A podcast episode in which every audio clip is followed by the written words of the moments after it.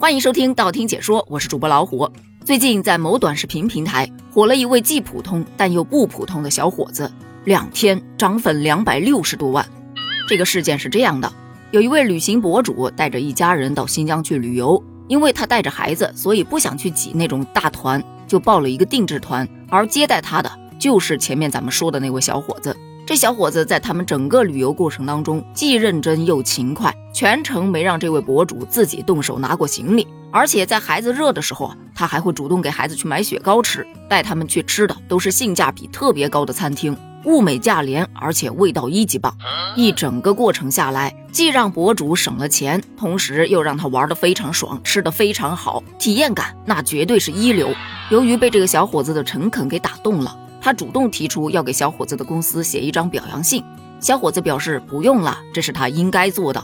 可这小伙子越是低调，这位博主越觉得这么好的导游应该被更多的人看见，所以他就专门拍了个视频，名字就叫“本着不能让老实人吃亏的原则，我必须发个视频说说这小子”。于是这小伙子就火了。目前这小伙子的粉丝数已经远远超过了那一位视频博主了，很多网友都说。这才叫导游吗？别的那都是导购。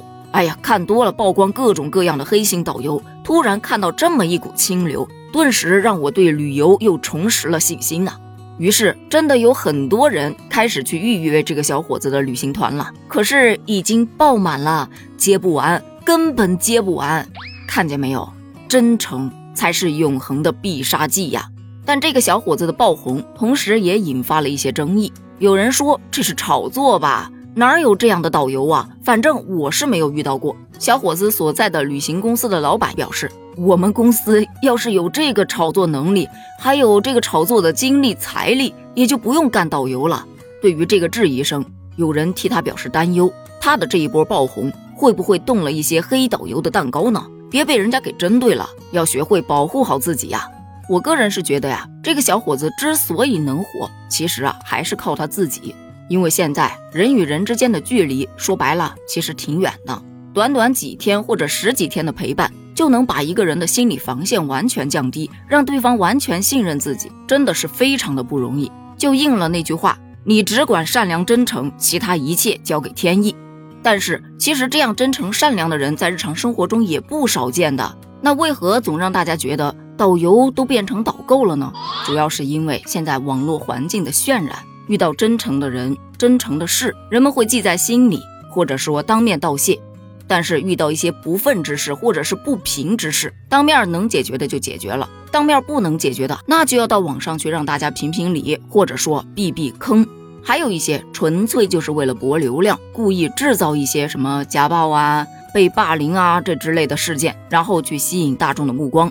如此一来，大家就会觉得这个社会怎么这样了？怎么哪哪都是坏人呢？但其实你看，社会上还是有很多的好人的，只不过是千里马常有，但伯乐不常有罢了。谁能不喜欢这么厚道、实在、真诚的人呢？同时，这小伙的一波爆红也引发了两个问题。有人说他目前已经两百多万粉丝了，你猜他下一步会不会开启直播带货呢？其实针对于这个问题啊，我觉得。就很无聊啊！如果说他能够驾驭好这一波流量，能够吃上直播带货的这碗饭，那是他的本事，是他自己脚踏实地一步步走出来的，又不偷又不抢，他只要能撑得住，活该他挣钱喽。不过希望在这个过程当中，他能守住本心。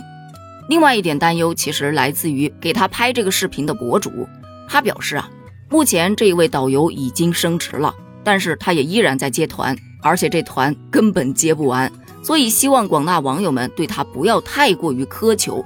他只是一个普通的小伙子，如果大家把他想象的过于完美，万一他哪一次忘记了搬行李，或者哪一次忘记了去买雪糕，也请大家不要把他的一点失误去放大，去攻击他。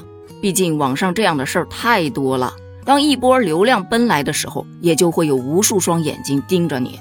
原先自由自在、轻松简单的生活。可能就不简单了，普普通通的日子也许将不再普通了。